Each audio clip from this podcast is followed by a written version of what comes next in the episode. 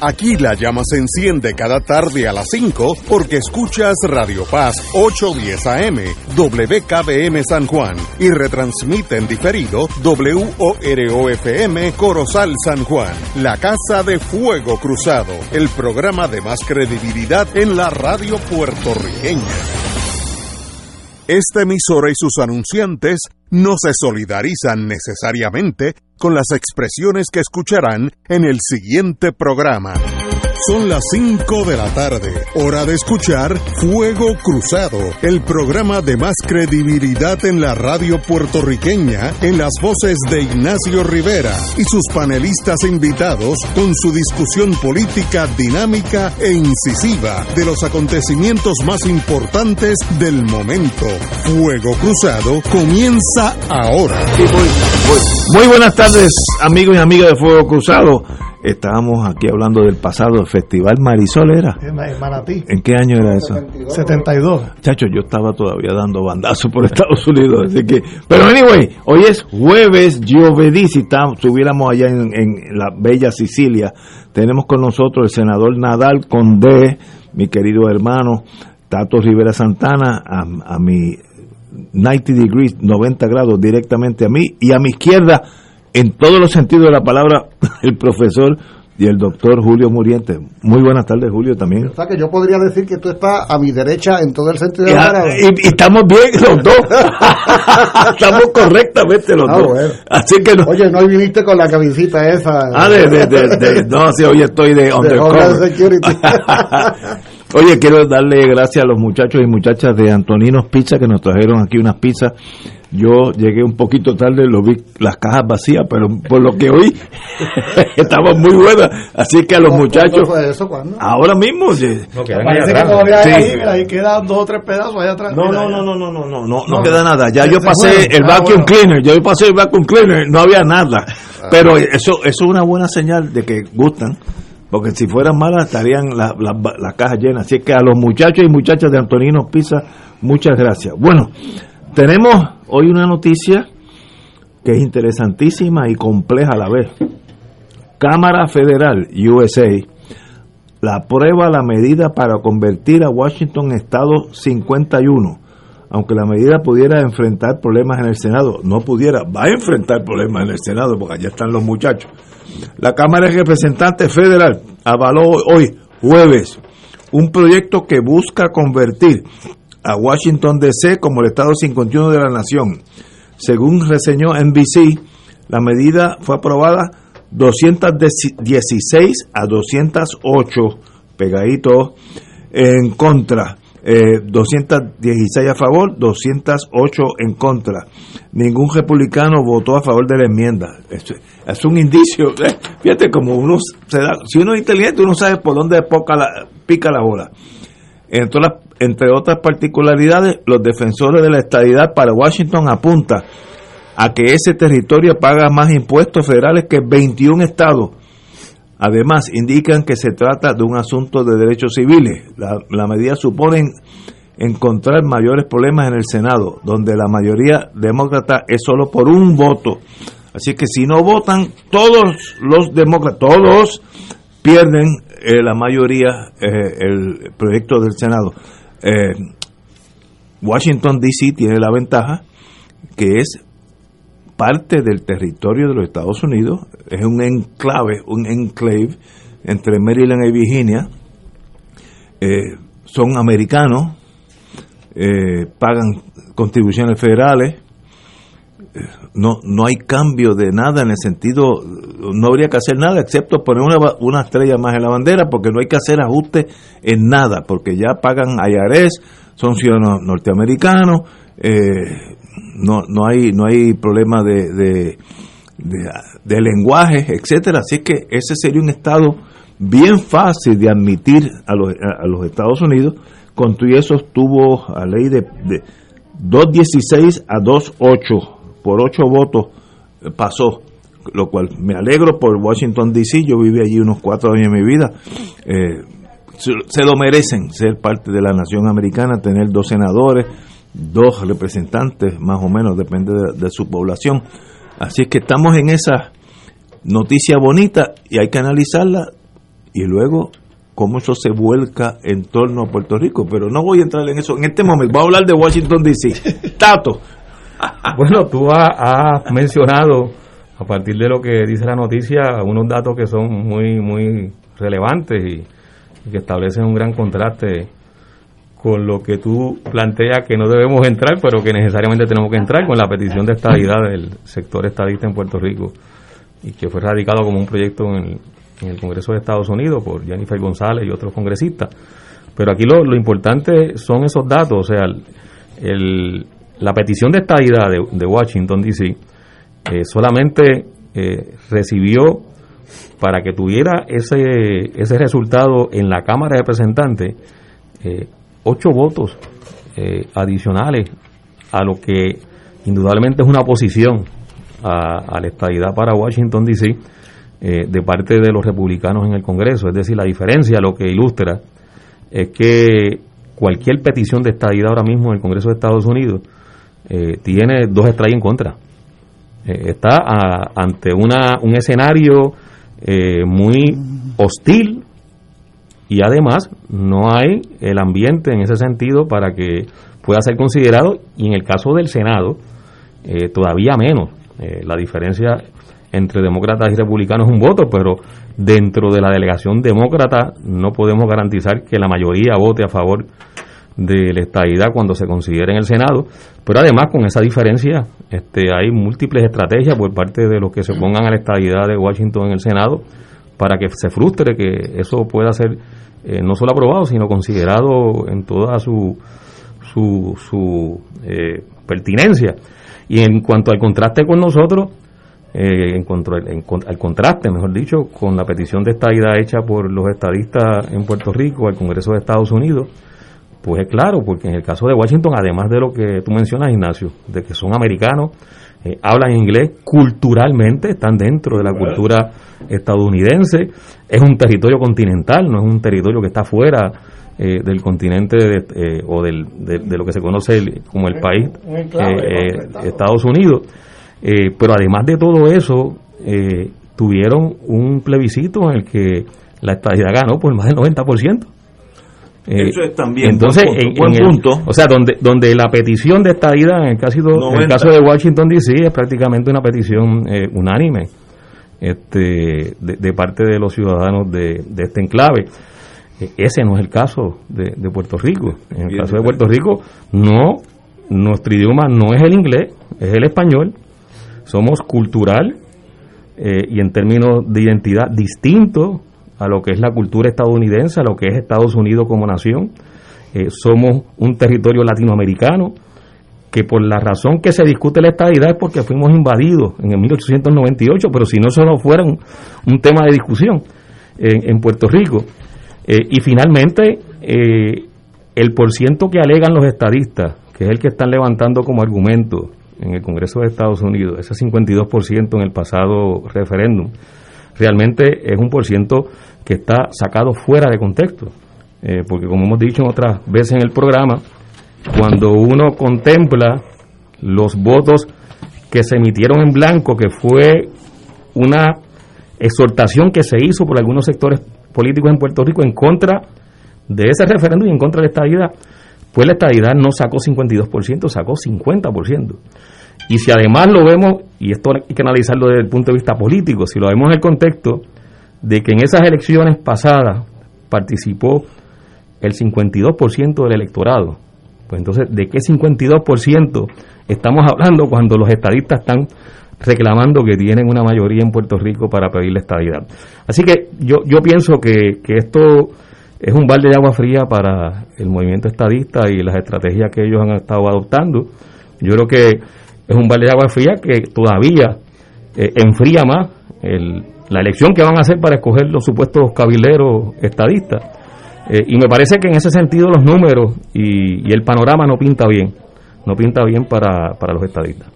Bueno, yo es que no, nadie con un mínimo de con un mínimo de racionalidad, a menos que la pasión ciegue a uno y para eso eso es lo bueno de la pasión pero nadie puede considerar que el caso de Washington DC es paralelo o similar al de Puerto Rico, eso sencillamente es absurdo.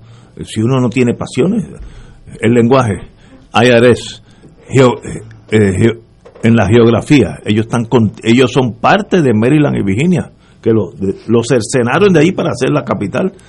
Eh, son americanos, el, el idioma es lo mismo ¿Cuál es el cambio en el sentido emocional? Digo, en emocional, en el sentido real, si mañana eh, Estados Unidos dice Washington Estado, no pasa nada. El único cambio es una estrella más en la bandera, pero es, es, el único cambio, porque no hay que hacer ningún otro ajuste. Eso es diferente a Puerto Rico. Y el que no lo analiza así, pues sabemos que tiene otras pasiones o una ignorancia o otras pasiones, eso también se entiende. Eh, pero, pero, esa es la realidad. Eh, compañero. Pues mira, Ignacio, obviamente el tema de, la estabilidad para el Distrito de Columbia es, estoy de acuerdo, totalmente distinto al caso de Puerto Rico. Allá esto sí se ve también, sobre todo en el mundo demócrata, que fueron los únicos que votaron a favor de esto hoy. Es la segunda vez que se vota. El año pasado hubo otro voto, una votación igual, que solamente pues demócratas pues votaron a favor de la estabilidad para Washington DC. Ni un solo republicano ha votado a favor de eso, lo cual convierte esto pues en un tema partidista allá en los Estados Unidos.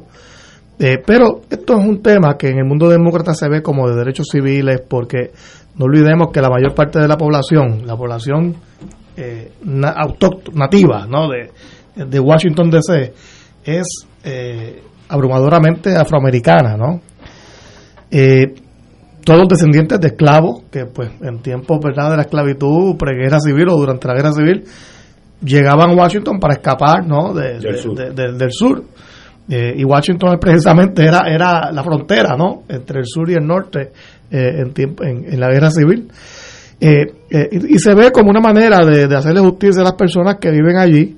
Qué controversia esto tiene verdad entre los republicanos bueno pues que sería el primer estado afroamericano no, es que tienen dos senadores más demócratas, es que son dos senadores afroamericanos y dos representantes o tres, dos supongo, o uno, no, no, a tres no llega, eh, también afroamericanos.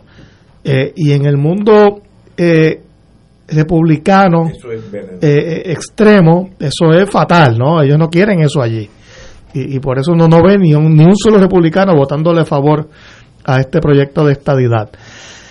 Eh, Mira, eh, además de lo que ustedes han dicho, contrario al tema cultural, ¿verdad? Eh, que hay un nicho aquí, eh, en Washington es un enclave, allí en el continente, en los Estados Unidos, la población allí paga impuestos federales, son parte del continente, del territorio.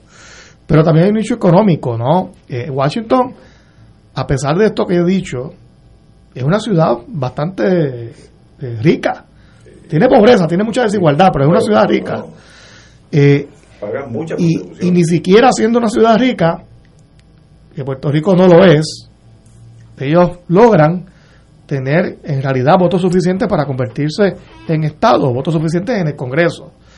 Eh, en el caso de Puerto Rico no solamente está el tema cultural, histórico, sino también el tema de, de la economía, ¿no? Y la economía de Puerto Rico no está preparada para comenzar a pagar impuestos federales, porque eso sería el colapso de, muchas industrias en Puerto Rico, de, eh, crearía aquí un problema horrible, no solo a las empresas, sino también al propio gobierno, porque ¿de dónde entonces el gobierno estatal recauda si la gente le está pagando los impuestos al gobierno federal? ¿no? Pero eh, ahora bien, este proyecto tiene que llegar al Senado de los Estados Unidos. Es posible que Chuck Schumer el nuevo líder de la mayoría, demócrata de Nueva York, pues impulse vistas públicas en el Senado, pero esto no va para ningún lado. En el Senado de los Estados Unidos, eh, para poder de considerar un proyecto de ley se requieren 60 votos en el Senado para poder eliminar ¿no? la cuestión esta del filibusterismo. 60 eh, votos de 100 senadores que son, y eso pues es casi imposible que suceda. De hecho, yo no, yo no veo a los 50 senadores demócratas allí en el, en el Senado, no los veo votando unánimemente por la estabilidad de Washington, como ocurrió en la Cámara. El Senado tiende, tiende a ser un cuerpo más eh, conservador, ¿no? Eh, por lo tanto, no, no, no veo esto prosperar. Y, y este proyecto de Washington DC es menos controversial que el de Puerto Rico. Eh, por lo tanto, esto nos da una idea de qué pasaría si un proyecto de estabilidad para Puerto Rico es llevado a votación en el Congreso. Primero, no creo que se logre aprobar en la Cámara, así que, y en el Senado obviamente tendría cero posibilidad de ser aprobado. En el caso de Puerto Rico, hay una analogía con Washington. Washington sería el primer estado afroamericano. Puerto Rico, hipotéticamente hablando, sería el primer estado eh, eh, hispano. Y eso es igual de controversial en el mundo republicano, ¿no? Así que eh, esos opositores a la estabilidad de Washington tendrían aún, aún más argumentos eh, para oponerse a la estadidad eh, para Puerto Rico. ¿Por qué tú ves difícil la estadidad de Washington DC? Ya pasó la Cámara. Por el tema racial. Eh, Pero, ¿y los demócratas no se abanderizarán unánimemente para tener dos senadores más demócratas? Sí. En la Cámara, de hecho, pasó con el voto unánime de, de los demócratas. En el Senado no creo que pase, porque ahí tienden a ser más conservadores tiene ah, senador demócrata eh, eh, Manchin de, de, West, Virginia. Sí, que son Hay unos senadores demócratas que son conservadores. Veo, veo, entiendo. De estados conservadores. Pero aún en el caso de que todos votaran, los demócratas, los 50 demócratas, a favor, no tienen los 60. No, y tendría que tener 60 votos para, que no haya filibusterismo. Que es esta regla en el Senado que, que permite, pues básicamente, eh, hablar a los senadores de manera ilimitada eh, para que sencillamente ningún proyecto de ley pueda ser considerado a tiempo. Y, y habrían, harían falta 60 votos para derrotar e, esa regla y yo no veo cómo eh, eso, no, hay manera, ¿no? En que los demócratas puedan conseguir esa cantidad de votos, porque tienen que convencer a 10 republicanos, más demócratas que de por sí no quieren la estabilidad para Washington, eh, y, eso es casi imposible. Eh, yo creo que si yo fuera demócrata, yo quiero que sea Estado, porque son dos senadores demócratas y dos, uno o dos representantes demócratas. Así que los demócratas debieran unirse políticamente y brincarse las diferencias raciales que existe aún en los demócratas. Tampoco, ¿sabes? Eh, son todos liberales, pero qué interesante. Si miramos eso, vis a vis Puerto Rico sabemos que no estamos en el mismo plano. El que diga que sí, pues obviamente si hay que decirlo políticamente para que doña Yuya se lo crea, lo entiendo, pero en realidad es bien diferente el caso. Y por eso es que nosotros no vamos, ¿por qué no estamos en esa misma legislación si fuera tan claro? Este Grijalva puso pudo poner eso en la legislación para voto también y, pasa y se acabó. Ah pudieron haberlo hecho bueno, seguro. eh, yo ¿Por, qué ni lo comité y no lo han hecho? ¿por qué Grijalva dijo después de una vista se acabó la vista no no quiero hablar más de esto de Puerto Rico. Pues mire esta es la realidad señores vamos a hablar claro. Compañero Muriente profesor Muriente. Generar un debate comparativo entre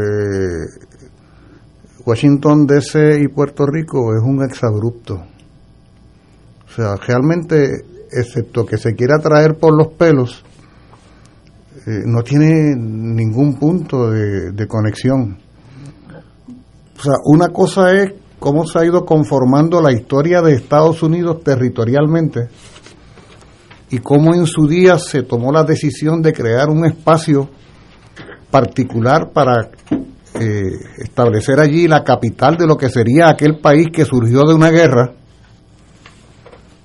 y todo lo que ha sido luego la historia de ese país hasta el día de hoy. Y otra cosa es la historia de Puerto Rico y la situación que ha vivido a través de más de medio milenio. Eh, uno escucha a los representantes de los sectores anexionistas tratando de forzar unas comparaciones para querer de alguna forma meter a Puerto Rico en el paquete y uno los observa y los escucha y dice, pero caramba, ¿qué tal si te detienes por un momento de estudiar un poco la historia de ese país y, a ver cómo es que se ha dado todo ese proceso? Eh, hay un caso eh, latinoamericano en el que el país se organizó a la manera de Estados Unidos, hasta se llama igual, se llama Estados Unidos Mexicano. O sea, el nombre de México es Estados Unidos Mexicano. Y en México había 32 estados y un distrito federal. Pues hace ya más de una década que ese distrito federal fue transformado en otro estado. Y ahora allí hay un estado que es eh, CDMX.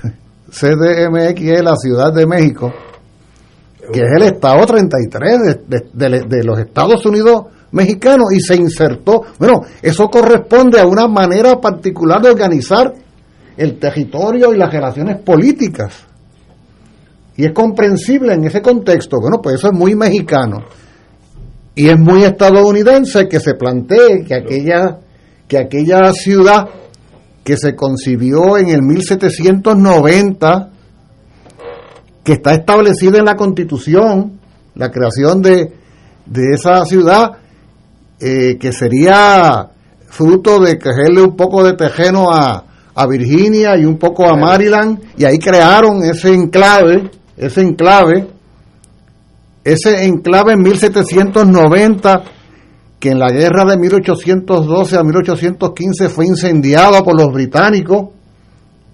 Todavía tengo yo la imagen del librito aquel de séptimo grado, donde se suponía que aprendiéramos inglés y lo que realmente aprendíamos era historia de Estados Unidos y a idolatrar a los héroes estadounidenses.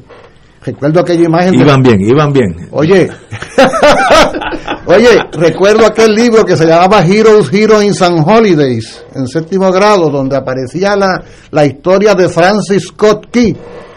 ¿Tú sabes, Ignacio, quién Sí, fue Francis sí, Scott señor, Key? sí, señor. El autor del himno de Estados Unidos. Un abogado. Ah, tenía que haber sido abogado. Sí. ¿Tú ves?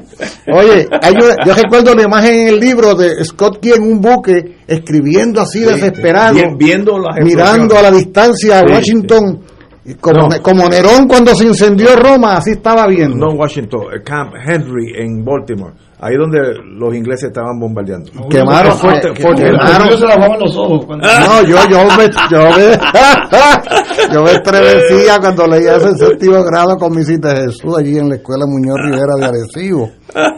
Oye, Oye, pero buenas escuelas porque te ensayaban historia. Que bueno. una, Sí. oye, un, un enclave de 177 kilómetros cuadrados es lo que mide eh, Washington. Sería el, el más pequeñizo, pequeñísimo de los estados de Estados Unidos, con una población que no llega al millón, cerca de 700 mil. 700 y pico de mil. Claro, si tú añades la zona llamada metropolitana que comprende los estados aledaños, pues ahí hay varios millones de ciudadanos que un poco sus vidas giran alrededor de la ciudad de Washington, que como sabemos eh, tiene la doble condición. Tú hablabas, José, de la condición económica relativamente solvente ¿no? de esa ciudad dentro de las diferencias y desigualdades que pueda haber, pero es que además de las condiciones en que viva la población, que como tú muy bien indicas, mayoritariamente de origen eh, afrodescendiente, eh, allá están los centros de poder del país. O sea, la grandeza de la ciudad de Washington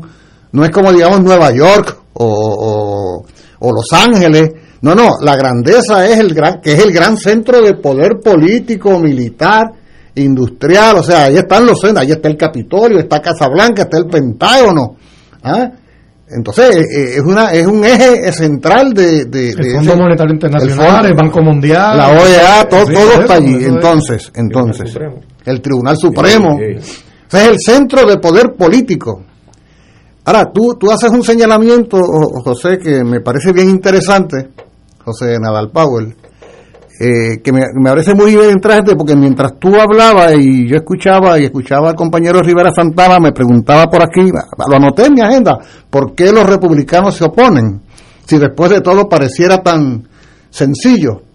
Y entonces, evidente, entonces, claro, la primera respuesta, la más frívola de todas, la más superficial, ah, porque serían eh, tantos senadores o representantes demócratas. Esa, esa es, la, esa es la, la respuesta bobolona, ¿no? La, la oficial. la- la- Pero tú has hecho un plan, oye, oficial.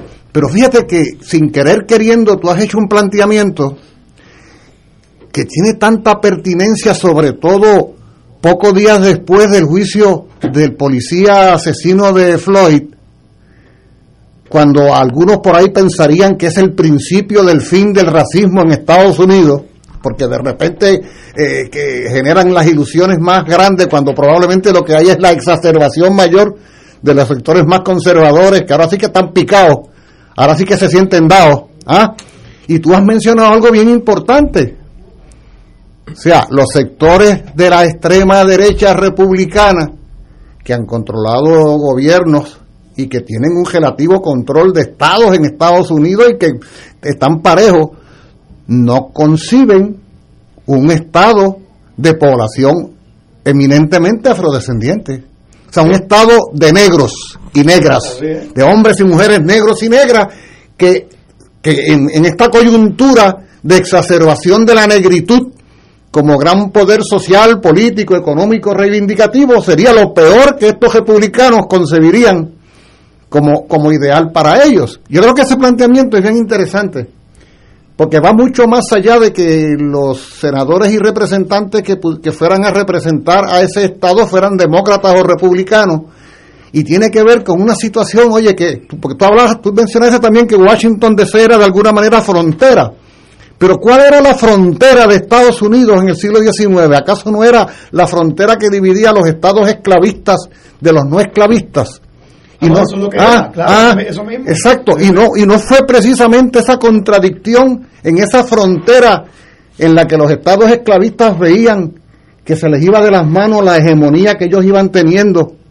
Y es entonces cuando precipitan en el año 1861 la fragmentación del país y subsiguientemente la guerra civil. O sea, de alguna manera no estamos retrotrayéndonos en el tiempo a ese periodo histórico después de todo. Miren, miren qué importante. Y qué poco tiene que ver eso en la especificidad con si Puerto Rico deberá o no ser Estado, quién sabe qué, o que si la Jennifer Jadicó, no sé qué cosa. Es forzar la historia para querer montarnos a nosotros en ese tren, que es el tren de la historia de otro país no es el tren de nuestra historia. Ciertamente. Extraordinario. Señores, tenemos que ir a una pausa, amigos, y regresamos con el padre Milton. Vamos a una pausa, amigos. Fuego Cruzado está contigo en todo Puerto Rico. El COVID-19 se propaga de persona a persona a través de microgotitas respiratorias que viajan a través del aire al hablar, cantar, gritar, toser o estornudar. Al usar una mascarilla, generas una barrera que impide el contacto con las microgotas respiratorias que contienen el COVID-19. Por eso, en el municipio autónomo de Carolina, queremos que estés protegido. Al estar fuera de tu casa, sé responsable, úsala. Si todos actuamos responsablemente, podemos detener la propagación de este virus. Protégete. Cada sábado de 9 a 11 de la mañana tendrás un encuentro con De Frente con la Verdad, donde se discuten asuntos que tocan de cerca la actualidad en todas sus perspectivas, las historias que afectan a tu diario vivir, estos y otros temas analizados desde el punto de vista evangélico. De Frente con la Verdad, todos los sábados de 9 a 11 de la mañana por Radio Paz 810. Fuego Cruzado, el programa de más credibilidad en la radio puertorriqueña, es ahora la tribuna abierta de análisis noticioso, con diversas perspectivas que exploran el trasfondo de lo que acontece a diario y cómo nos afecta. Escucha Ignacio Rivera y sus panelistas invitados de lunes a viernes en Fuego Cruzado en transmisión diferida a las 10 de la noche por Oro 92.5 FM. Y ahora continúa Fuego Cruzado.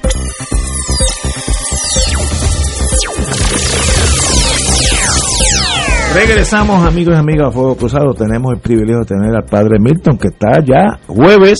Para Gracias a Dios, entre viernes, el penúltimo día de la radio, llega aquí, maratón. Llega aquí a las 5 de la mañana y se va a las 7 de la noche, así que le está metiendo horas extra a usted. Sí, sí, pues imagínate. bueno, una y, buena y, causa. Y por la misma paga.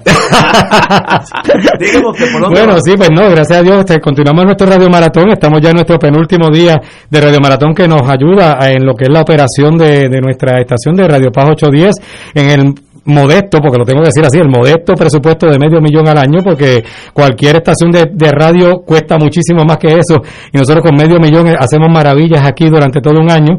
Eh, estamos hablando de 41 mil dólares mensuales. Nosotros si conseguimos 2 mil personas que donen 20 dólares mensuales, se cubre el presupuesto completo y vamos por 1.300 y pico, así que esperemos que lleguemos en algún momento. Pero en lo que estamos haciendo es el Radio Maratón nos ayuda en lo que es la operación general de nuestra de nuestra emisora, el agua, la luz, el teléfono, el, el, la, la, las licencias, el, mantenimiento de equipo. Solo la factura de, luz del transmisor son 8 mil dólares mensuales. O sea que todavía a veces por ahí dicen que la iglesia no pagan, no paga electricidad y quisiera que vieran las facturas de la, de la parroquia para que vean que todavía estoy peleando unas estimadas casi del doble en tiempo de estar cerrada la iglesia cuando, cuando, el cierre. O sea, es una cosa espeluznante.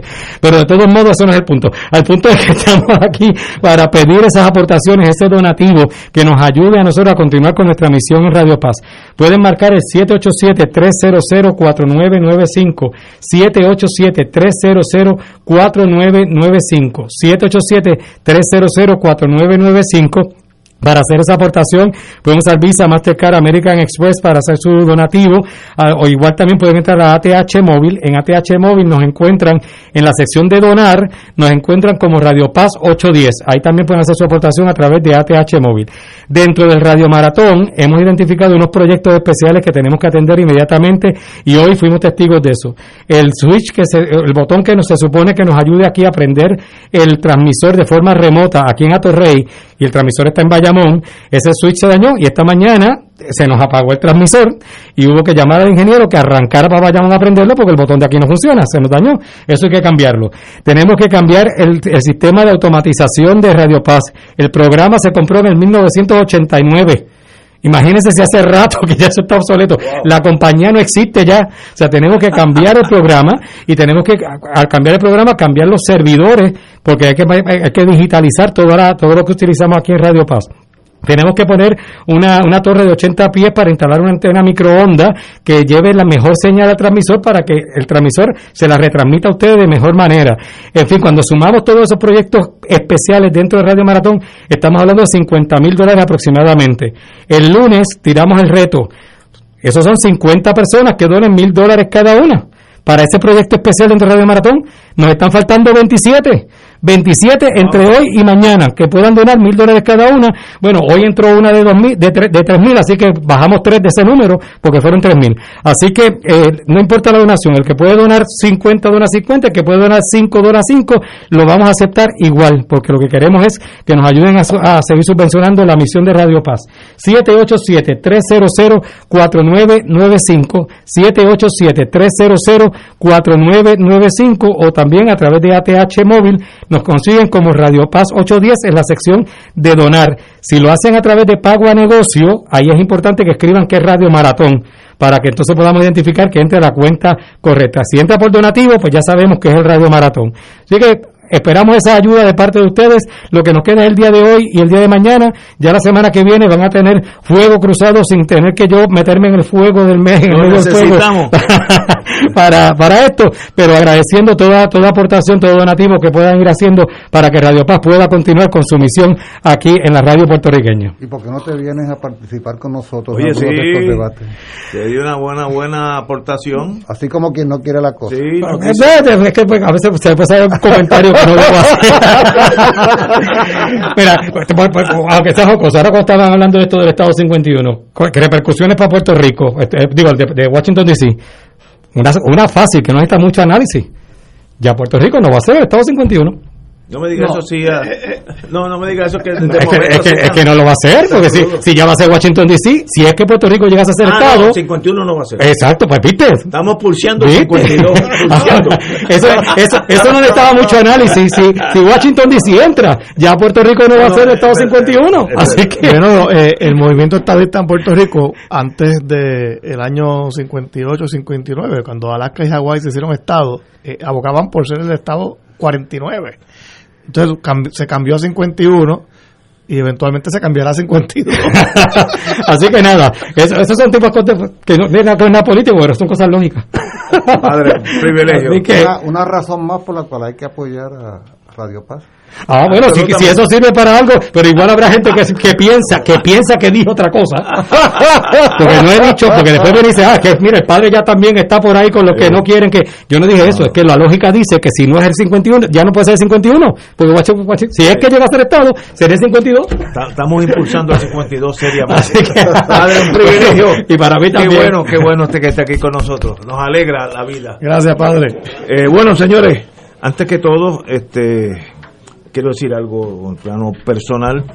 Eh, yo ayer hasta dormí incómodo porque aunque ha- hablé de mi querido amigo, el ex detective Héctor Figueroa, eh, anoche se me quedó como que no, estaba in- incompleto y quiero despedirme nuevamente cuando lo conocí. Yo, yo era agente federal hace mil años. Él empezaba en la policía, se tenía unos roles de encubierto, una persona jíbara de esos jubitos blanquitos que parecen holandeses, inteligente como el solo, buena persona, y, y nos quedamos amigos toda una vida. Luego yo renuncié al gobierno federal, él se jubiló de detective, siguió siendo el investigador en mi oficina, eh, para muchas cosas. Una persona eh, podía averiguar si alguien se desaparecía, y a veces en el mundo criminal la gente se desaparece a propósito. Vivía ya en un gueto en Oklahoma City, él lo averiguaba, un fenómeno. Desgraciadamente, pues la pandemia lo conquistó y, se, se fue de este mundo. Eh, me da mucha pena Héctor Figueroa porque son gente que uno sabe que mi vida no va a ser igual sin el amigo. A veces hacía una investigación de 15 minutos, el, reporte en mi oficina, estábamos dos horas hablando, íbamos a almorzar, seguíamos hablando, ese tipo de persona noble. Lo mejor de la policía de Puerto Rico, lo mejor de la policía de Puerto Rico, vivió humildemente, trabajó como un toro dentro y- y después de la policía, fue un detective, tenía un instinto de detective bárbaro, así es que a mí... Y ayer con la prisa del programa, pues me despedí de él, pero no, no tomé el tiempo para decirle lo valioso que él fue en mi vida. Así que don Héctor, que estoy seguro que estará a cargo de la seguridad en el cielo, yo lo conozco, va a estar, ya, eh, ya está allí este, agenciándose, chequeando los aspectos de seguridad. Eh, si es que yo llego allí, tendré que pasar por su filtro para estar seguro que cualifico para el cielo. Así que, don Héctor, te veré pronto, de la me hace mucha, mucha falta en mi corazón y te digo, hacía tiempo que yo no, yo no sentía algo tan duro en, mi vida. Así es que, don Héctor Figueroa, nos veremos pronto, si Dios quiere. Bueno, eh, ya me emociona y yo, la gente dice que no soy emocional, pero se me llenan los ojos de lágrimas, entonces me vuelvo una porquería y digo cosas incoherentes que luego que no hacen sentido. Pero volvamos a la vida. El gobernador de Puerto Rico nombra a la doctora Magali Rivera Rivera, secretaria de Educación. Eso acaba de pasar ahora mismo. Así que se elimina el issue del interino. Se, tornó académico. Eh, cito al señor gobernador, con esta designación estoy una vez más actuando con sentido de urgencia y procurando que el Departamento de Educación cuente con una persona con las cualidades y cualificaciones necesarias, dijo el gobernador Pierluisi. Eh, esta señora, la doctora Rivera Rivera, tiene más de 30 años en el sistema educativo y posee conocimientos en el área docente, no docente y administrativo. Eh, Su tras- trasfondo incluye haber trabajado con presupuestos, fondos estatales y federales, dominio de convenios colectivos y conocimiento de currículo. Eh, designada tiene un doctorado en administración escolar, una maestría en educación con especialidad en currículo de español, una segunda maestría en educación de administración y supervisión y un bachillerato de educación secundaria. Obviamente, pues, eh, esto pone fin a la batalla de dos o tres días que tuvo el gobernador con el presidente del Senado de si el interino debiera ir a tener el visto bueno del Senado, que si leemos la ley, artículo 173 del Código Político, el presidente del Senado tenía razón. Las, leyes, aunque sean absurdas, pero es la ley, ¿no? Eh, yo, no creo que eso debe hacer. En un momento de emergencia, el gobernador tiene, o el presidente de la nación, o el primer ministro, tiene que tomar decisiones drásticas y no proceder en el proceso clásico, burocrático, legal. Pero eso, la ley está ahí. Eh, eso pone fin a ese tema, se torna académico. Ahora el Senado tendrá que pasar sobre eh, la designación de esta doctora Rivera Rivera. No, no, no, no conozco más de ella, del mundo educativo yo, yo sé muy poco. Lo único que yo sé del mundo educativo es que me eduqué, pasé por el colegio, nunca tuve problemas, saqué buenas notas y me gradué y nunca me iré para atrás. No conozco esa, esa, esa, esa maquinaria que genera los problemas universitarios, etcétera. ese no es mi mundo. Pero a la doctora Magali Rivera Rivera le deseo lo mejor en su designación en educación. Como yo dije ayer, el primer ministerio de Puerto Rico lo más importante en Puerto Rico es el Departamento de Educación. Sin eso no hay país. Un país sin educación no hay no es país, aunque esté flotando en petróleo o en oro. Si no hay educación, no existe un país. Así que no sé qué más decir, excepto le deseo lo mejor a la doctora Rivera Rivera. Compañero Muriente. Fíjate, eh, yo sobre el sobre este tema de quién dirige departamentos como el de educación siempre he tenido una preocupación en el sentido de que esa dependencia de gobierno es tan aparatosa, es tan monumental, es tan burocrático-administrativa, que eh, evidentemente lo que necesita como cabeza de grupo es a un gran administrador una persona que tenga la capacidad administrativa. De acuerdo contigo. Entonces, claro, eh, aquí el problema está en cómo tú conciliar la dimensión administrativa del cargo de secretario de Educación con el propósito principal de ese departamento, que es la educación, como tú muy bien describes en su trascendencia e importancia. Y suele ser muy complicado, y yo pienso que muchas veces no se logra conseguir a una persona que sea a la misma vez un excelente administrador y un gran educador. Son dos cosas. Son dos cosas distintas. Estoy de acuerdo. Pueden ser complementarias. Sí. Y uno aspiraría a que hubiera una complementariedad entre lo uno y lo otro. Yo, por ejemplo, he pensado si en términos de la dirección de un área como esa no debía haber, no debiera ser una estructura con dos cabezas. Una de alguien especializado en lo que es el campo de la administración para administrar todo ese aparato y el otro que sea un educador, un educador que tenga la tarea esencial de lo que es el contenido, el contenido, la razón de ser. ¿Y sabes qué pasa? Que es que demasiadas veces en este país cuando vamos a hablar de, sobre si la educación está bien o está mal, los amigos y amigas Radio Escucha saben que cuando aquí estamos llegando a agosto, en términos normales, los criterios que se utilizan para saber si la cosa va a marchar bien no es el contenido de los currículos educativos, no es el contenido de los libros de texto que se van a utilizar, no es el enfoque pedagógico que se va a utilizar utilizando, aprovechando eh, avances en la educación en otras partes del mundo, no, no. Aquí la gran preocupación es si los salones están pintados, si los patios están, si pasaron la máquina en los patios, si hay agua en los baños, si va a haber papel de inodoro, si los comedores escolares están más o menos, o sea, todos los aspectos formales, que no es que no sean importantes, porque a uno le gusta llegar a un sitio que esté en buenas condiciones, de acuerdo, pero la razón principal de la educación no es que haya un salón pintado o que haya agua o que el patio se le haya pasado máquina al césped. Por lo tanto, en ese sentido, por ejemplo, yo no conozco a esta eh, profesora, la doctora Magali Rivera, tú has leído su expediente eh, uno no puede menos que desearle lo mejor, naturalmente, eh, pero a la misma vez uno se pregunta en qué medida esa persona que llega de manera de no, llega en circunstancias accidentadas ¿ah? y un poco atropelladas a un departamento que hemos visto lo que ha pasado en las pasadas semanas, lo que ha sucedido en las pasadas semanas.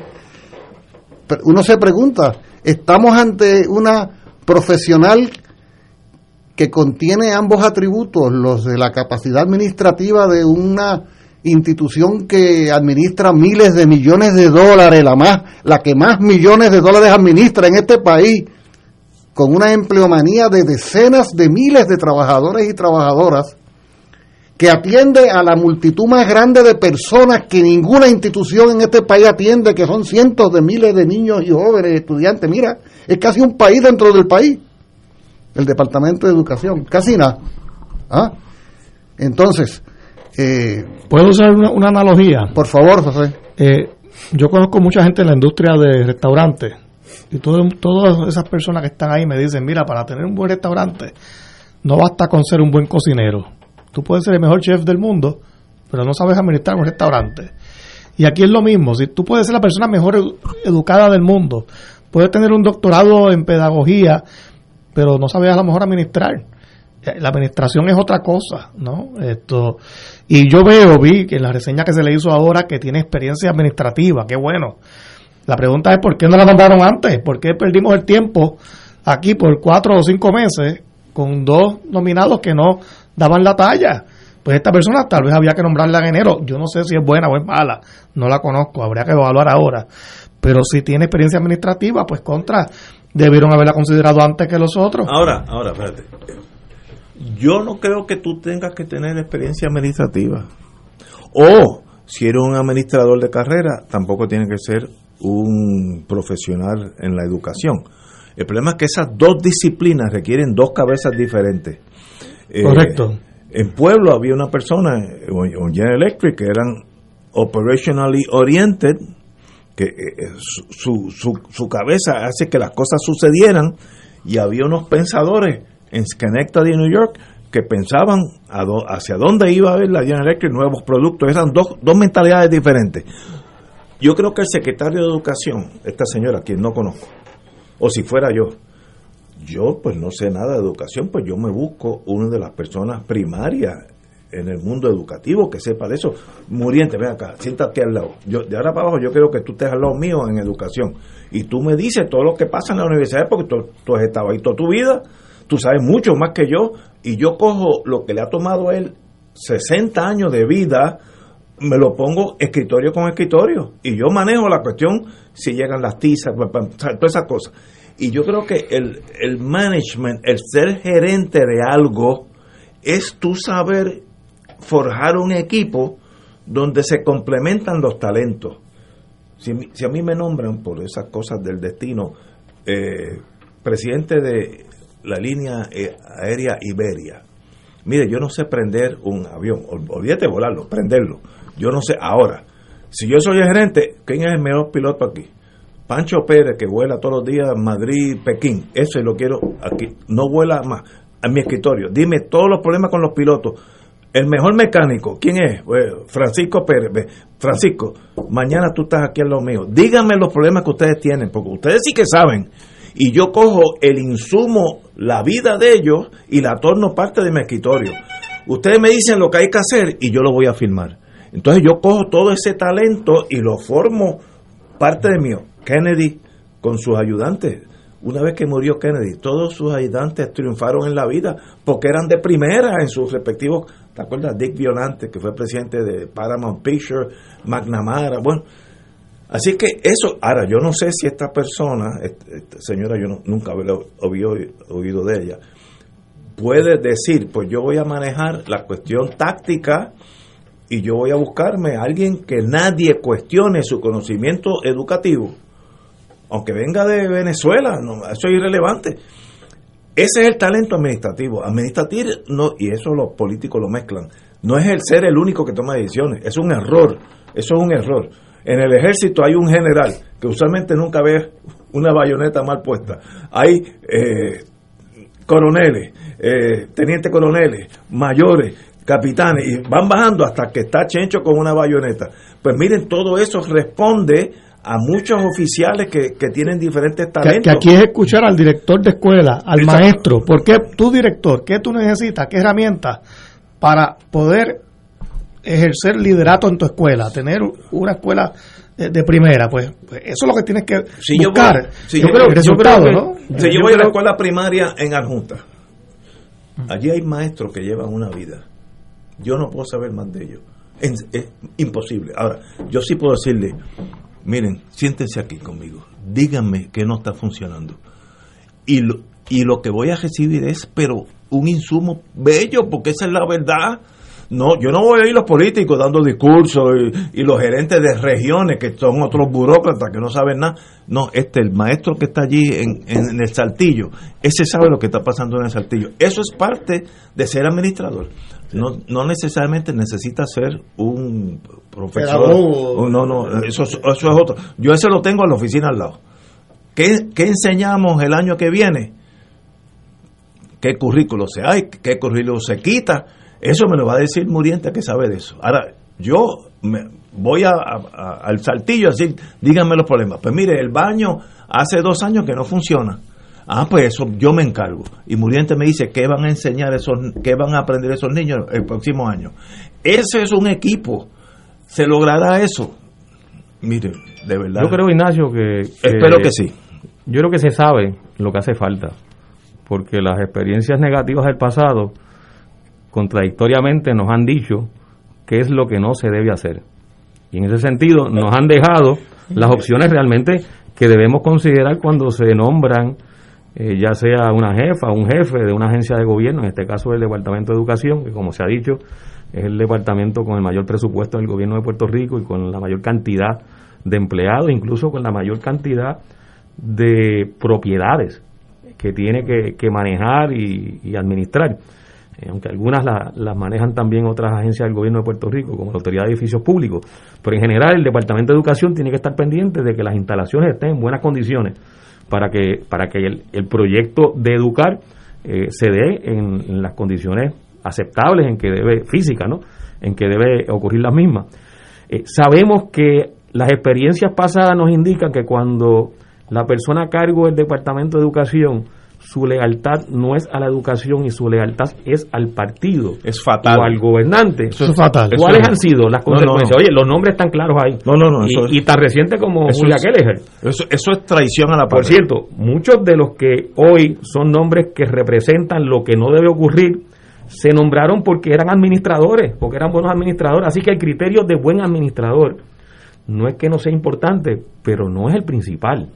Yo creo que el principal es el criterio de que tiene que ser una persona leal a la educación de nuestra infancia, de nuestros niños y niñas en las escuelas, en primer lugar. En segundo lugar, su responsabilidad es garantizar que la calidad de la educación se brinde en, en- términos óptimos y que, y que no se deteriore en el proceso, sino que se mejore, que se cumplan con unos estándares educativos que tenemos que trazarlo, dicho sea de paso, tenemos que revisar nuestros estándares educativos para ajustarlos a la, a la realidad presente y trazar las metas, las expectativas que queremos eh, alcanzar con, con el sistema educativo dentro de lo que eh, razonablemente podemos lograr en nuestro país.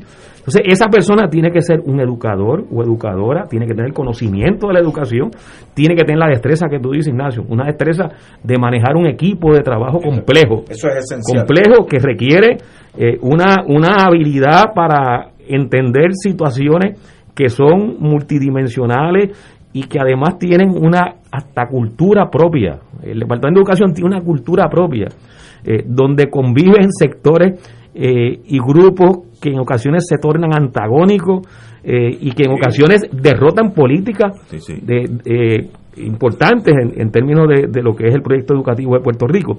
Eh, esa, esa destreza la tiene que tener sin duda alguna quien esté a cargo del Departamento de Educación, pero sobre todo tiene que ser una persona que, que conozca lo que es la educación. Por eso, desde mi punto de vista, tiene que ser eh, un educador o una educadora. Y que se Porque no va a estar manejando un taller de mecánica, va a estar No. manejando la educación. Ese, ese educador se busca un administrador para las cosas diarias. como Eso- ocurre con muchas con sí, muchas agencias Como todas las empresas. El- claro el, el- el- hay un hay un administrador o un subsecretario subsecretaria o un subdirector ejecutivo que atiende asuntos que son muy particulares que de hecho eh, eh, son muy específicos y que requieren además un conocimiento particular pues ese conocimiento no lo tiene que tener necesariamente en esa especificidad el que va a dirigir la agencia su, su, proyecto es garantizar que el departamento funcione pero que funcione en el sentido de que va a mejorar eh, la calidad de la educación en Puerto Rico. Eso no es lo que ha pasado, lamentablemente, con las últimas experiencias de quienes han dirigido el Departamento de Educación. No, no, Y el Y, dinero- y para colmo, para colmo, eh, porque hay dinero. Y el dinero no es Pero- excusa por eso. Claro, pero para colmo, lo han convertido en un ATH del partido Una gobierno. TH bien grande. Claro. Tenemos que ir a una pausa. Son las 18 horas, 6 de la tarde. Aquellos que son civiles, vamos a una pausa. Fuego Cruzado está contigo en todo Puerto Rico.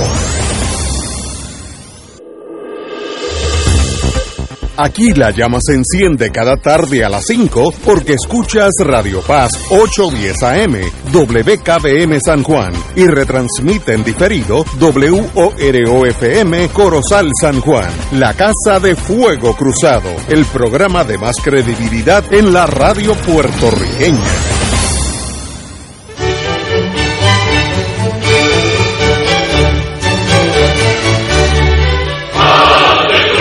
Reina del cielo, alégrate, aleluya. porque el que mereciste llevar en tu seno, Resucitó como lo había dicho, aleluya. ruega por nosotros a Dios, Gózate y alégrate, Virgen María, aleluya. porque ha resucitado Dios verdaderamente.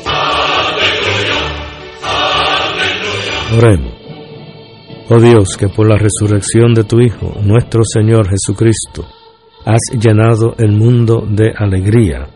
Concédenos, por intercesión de su Madre, la Virgen María, llegar a alcanzar los gozos eternos por Jesucristo nuestro Señor.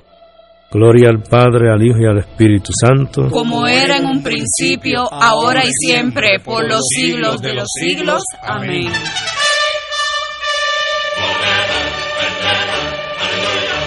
Un club rotario es casa de jóvenes y adultos, de hombres y mujeres, que comparten y viven los deseos de servir a los demás en un ambiente socialmente sano y productivo.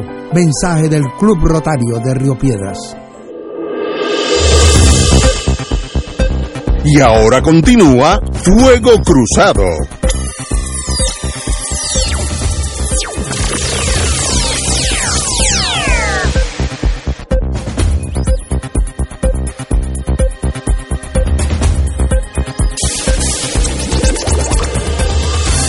Amigos y amigas, vamos a algo que también tiene importancia. Water Life, compañía que se preocupa por la salud y el medio ambiente. Hoy, el, hoy en el Día del Planeta Tierra, que tenemos que hablar de eso ahorita, es urgente escuchar e implementar medidas para su salud. El COVID está matando a nuestros niños, jóvenes y adultos, así me consta. Ahorita hablé de, Héctor, eh, no puedo ni decir su nombre tanto que me ha atacado. Héctor Figueroa murió del COVID. Water Life estará regalando un mini purificador de aire valorado en 170 179 dólares gratis a las primeras 20 llamadas que entren y saquen una cita con un experto llam- llamando al 787-945-2109. 945-2109. Esta llamada le puede salvar, ayudar a salvar su vida al respirar y tomar mejor aire y agua respectivamente. En esta cita coordinada, como si fuera poco, también le estarán haciendo pruebas de calidad de agua en su hogar, valorada en 150 dólares, que recibirá gratis. Solo tienes que llamar al 945-2109. 945-2109. 9.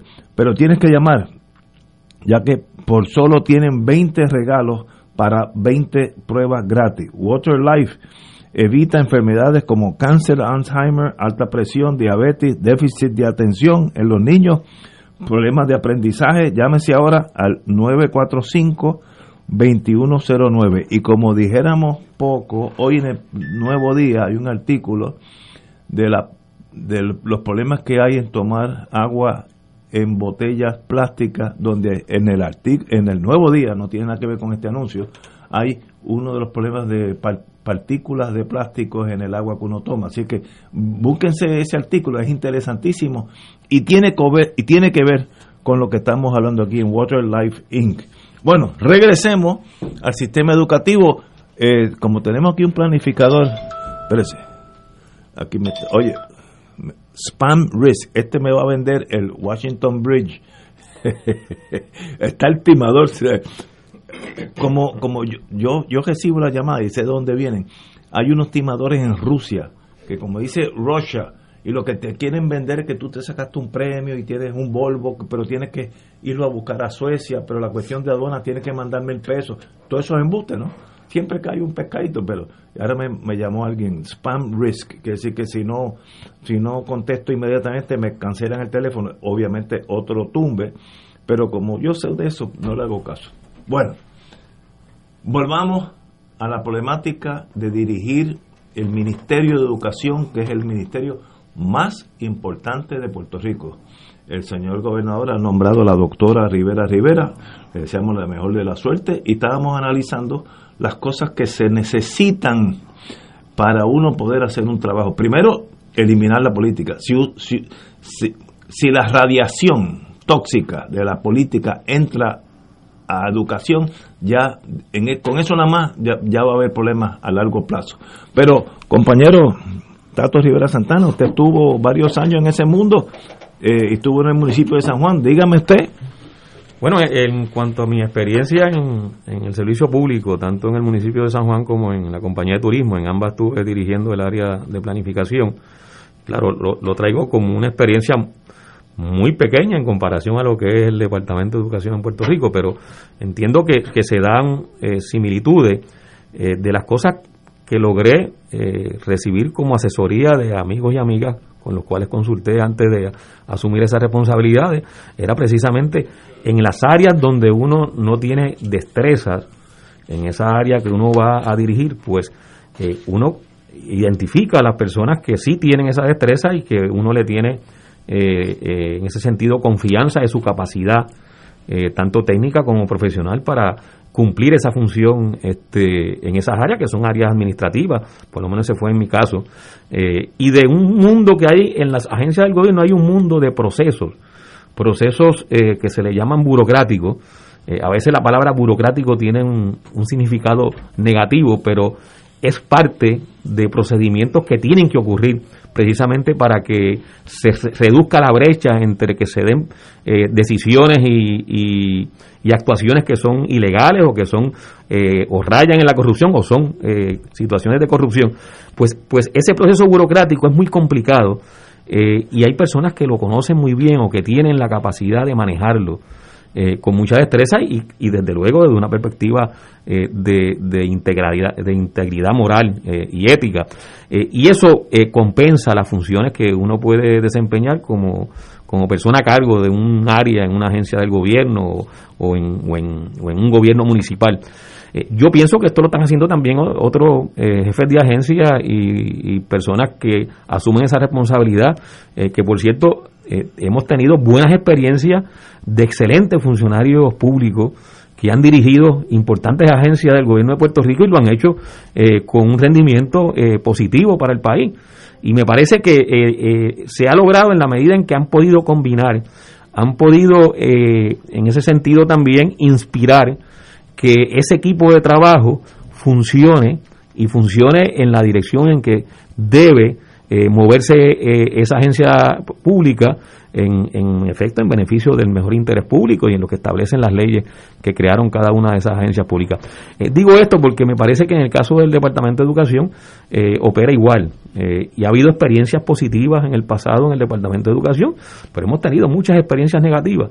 Y me parece que en ese sentido podemos crear lo que son los, lo, el, el, los 10 mandamientos que deben cumplirse eh, para que no se repitan los lo escenarios nefastos que se han repetido en el pasado, eh, donde tuvimos dos secretarios de educación por lo menos eh, que han sido acusados, que uno fue convicto en el caso de, Fajardo, y donde el, el, elemento principal fue un elemento de corrupción vinculado al partido de gobierno que los nombró y que, les reclamó su, su responsabilidad partidista y que la cumplieron cabalmente. Eh, y eso no puede, no puede volver a pasar. Puerto Rico, los puertorriqueños y puertorriqueñas no nos podemos dar eh, nuevamente el lujo de tener que sufrir una experiencia como la que se ha sufrido en el caso del Departamento de Educación eh, con estos dos ex secretarios. Oye, yo quisiera añadir al análisis que me parece de veras muy importante, ¿no? Que estamos intentando hacer acá. Eh, hace un rato uno de los compañeros mencionó de que uno de los objetivos del Departamento de Educación pues, tiene que ser el cumplir con unos estándares. Creo que fuiste tú, Tato, que mencionaste la palabra. Los estándares educativos. Y, y de inmediato me vino a la mente la pregunta, bueno, exactamente cuáles han de ser los estándares educativos, ¿verdad?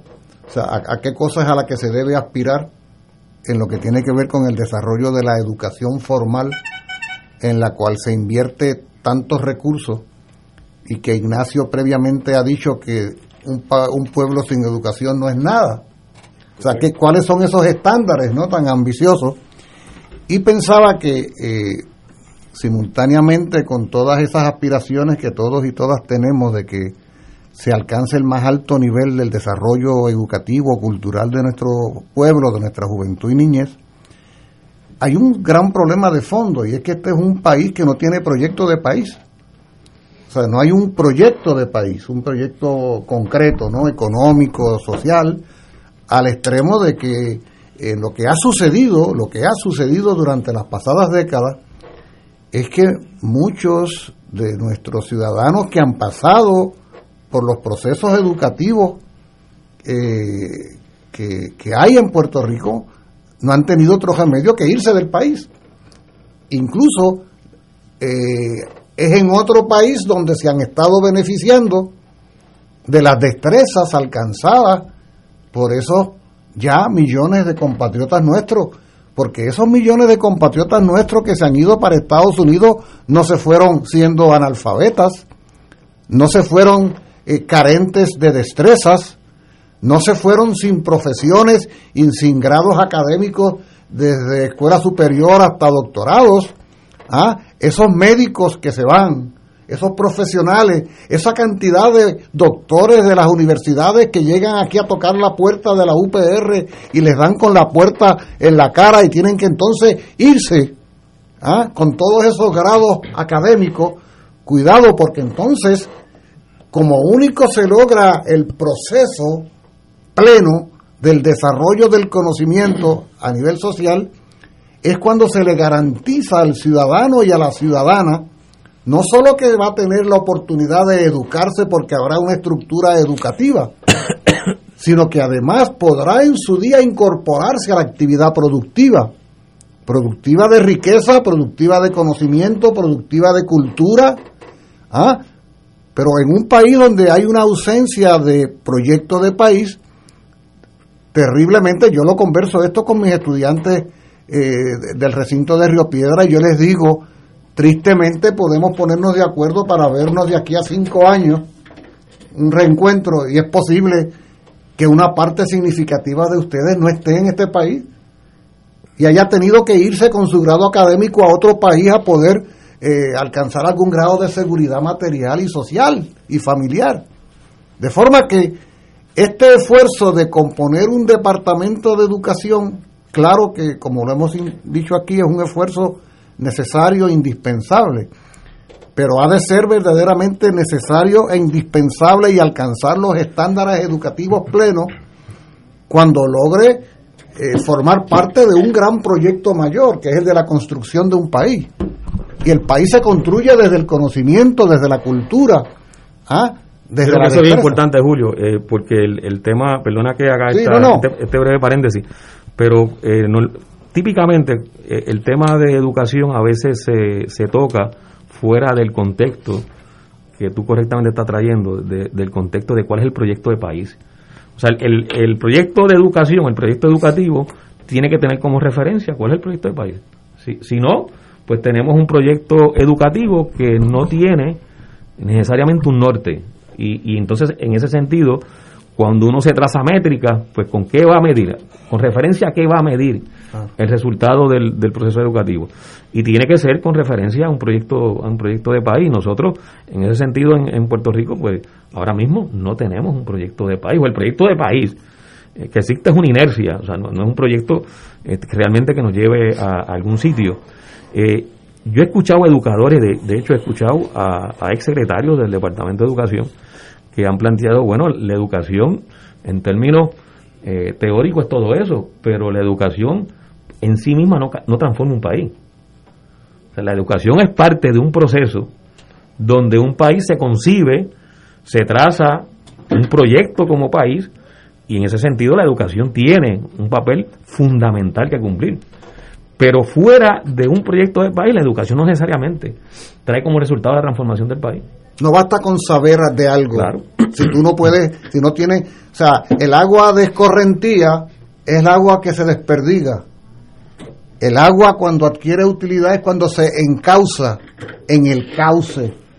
Ah, las quebradas, los riachuelos se juntan, forman el cauce ¿ah? y forman el río.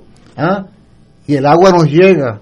¿Ah? Y llega al mar y se, se completa el círculo, el propósito de la naturaleza. ¿De qué vale, de qué vale que invirtamos tantos recursos, tantos y tantos recursos, mucho dinero, para que luego mucho de lo más valioso de esa juventud y esa temprana adultez, que son todas esas, todo ese caudal maravilloso, tenga que irse del país, porque aquí no hay donde volcar todo ese conocimiento adquirido. Pero más, aún, o sea, hay, hay, ejemplos de éxito de toda la vida, ¿no? De, en el Departamento de Educación. porque hay escuelas que funcionan bien y otras que no? Porque hay escuelas modelos, como la Central High en Santurce, que opera tan bien y otras escuelas no. ¿Qué, qué pasa en esas escuelas que lo hacen bien? Las mismas escuelas eh, eh, Montessori, que son escuelas públicas, gratuitas para los estudiantes, en este caso administradas por el Instituto de la Nueva Escuela, ¿por qué esas escuelas son buenas? ¿Qué hacen ellos que provocan que funcione el sistema donde se meten? Pues, pues si ya Puerto Rico tiene ejemplos de éxito, pues vamos a mirar eso, no hay que mirar ni fuera, ya, ya hay ejemplos aquí buenos para, para emular y tratar de propagar eso en el resto del sistema educativo. Si, si ya aquí hemos demostrado que se puede, con estos ejemplos que doy, que son pocos, hay otros más, pues, pues vamos a buscar las cosas que funcionan. Eh, pero como que no se hace, no sé, eh, pero... Es que, la, es, es que mi queja al sistema educativo es que hay una falta de administración tan bárbara que la mitad de lo que está sucediendo en educación, la gerencia no lo conoce. Caso que hablé hace unos días. Una escuela pública en Loíza, donde va la hija de un amigo mío que trabaja en la madera y es un experto en madera. El último, antes de María, el último año, la maestra o de matemáticos o inglés, no sé, una de esas dos, nunca fue. No es que faltó, no, es que nunca fue esos niños pasaron ese año, le dieron notas, vamos a decir que era eh, matemática, pues todo el mundo sacó B. Y no sumaron ni 2 y 2 es 4. Eso lo sabe el, super, el, jefe de, educación, lo sabe el jefe de la región, o es que no importa. Si la nación no le importa la educación, esos casos suceden. Si eso se torna una falta grave, a la larga se corrigen. Por ejemplo, yo estoy en Israel hace unos años, donde un hijo mío vivía allí, y hay un juego de fútbol, de eso fútbol, Israel es bastante flojo en fútbol porque los europeos le dan mano y muñeca, pero estaba viendo el juego entre Israel y Israel y ahí eh, un, equipo de París. París, ¿cómo se llama? El, París, Saint Germain. Saint, ese mismo, Saint Germain. Que of course le dieron una pela a Israel. Uno de los una cosa del mundo. Bárbara. Pero en mitad del juego, que en el mundo nuestro americano, pues hay una ceremonia más bien atlética, ¿no? En Israel, era el primer ministro dándole el premio eh, a la estudiante de escuela pública en Israel de ciencia que se sacó todas AE, en vez de atletismo, el presidente de Israel usted es el futuro, usted entonces el otro en matemática, el otro en estudio, este, eh, el equivalente estudio israelita, aquí sería estudio hispánico. ¿Y por qué paran el juego en el medio de un juego entre París Saint Germain e Israel para hacer notar a la nación entera lo importante es que el presidente vino a darle ese permiso, esa, esa condecoración a esos niños, porque en Israel eso es importante. ¿Cuánto hemos, ¿Cuándo hemos visto aquí a eso? No olvídate del gobernador. No, el secretario de Educación alguna vez ha hecho un reconocimiento a alguien que haya sido extraordinario. Yo nunca lo he visto en mi vida. Y es porque eso no tiene importancia. Entonces, si a eso le añades el cóctel Molotov perfecto, un toque de política, y metes allí dos o tres que perdieron elecciones, los metes allí como esta señora Ponte ya estaba haciendo, pues tú tienes una catástrofe en el punto más neurálgico. Porque si eso lo, eso lo hicieran en obras públicas o en DACO, pues mira, se afectan DACO y se afecta obras públicas, pero no mata el país. Eso es matar el país. Si tú matas a esos niños que no le enseñas, la maestra de educación, álgebra o lo que sea, no va ese año, esos muchachitos en Loíza crecen un año con una deficiencia bárbara. Eso es traición a la patria. Y eso, si el gobernador o el presidente de la nación, el que sea, le da importancia, se corrige, porque entonces la gente dice, espérate, espérate, que el gobernador se puede presentar por aquí en cualquier momento, el gobernador, y se sienta allí como un estudiante. Eh, Oye, Ignacio, ¿y, por qué eso no pasa aquí? Porque no es importante. Y, que no es negligencia de todo el mundo. Y no, hay excusas, como dijimos, dijimos ahorita, es un problema de ejecución. ¿no? Aquí, eh, Puerto Rico, por ejemplo, recibe la misma cantidad de fondos exactamente que la que recibe un Estado de los Estados Unidos. El 100% de los fondos federales de educación para los niños, de educación pública, se recibe en Puerto Rico. Por lo tanto, ahí no hay un issue político, ah, no, es que, no, no, es puramente administrativo, porque el dinero está ahí, pero no se está administrando bien. Eh, y no hay eh, eh, liderato, ¿no? que es lo más importante aquí. Para que una escuela funcione y un departamento, hace falta un buen líder a nivel escolar, a nivel. y eso se forra, eso y eso hay que buscar, ¿no? Eso se y, y, el problema es que, que lo que es la tradición es que cuando se nombra a quien vaya a ser la persona que, que se encargue de, del Departamento de Educación, esto lo digo en términos generales, ¿no?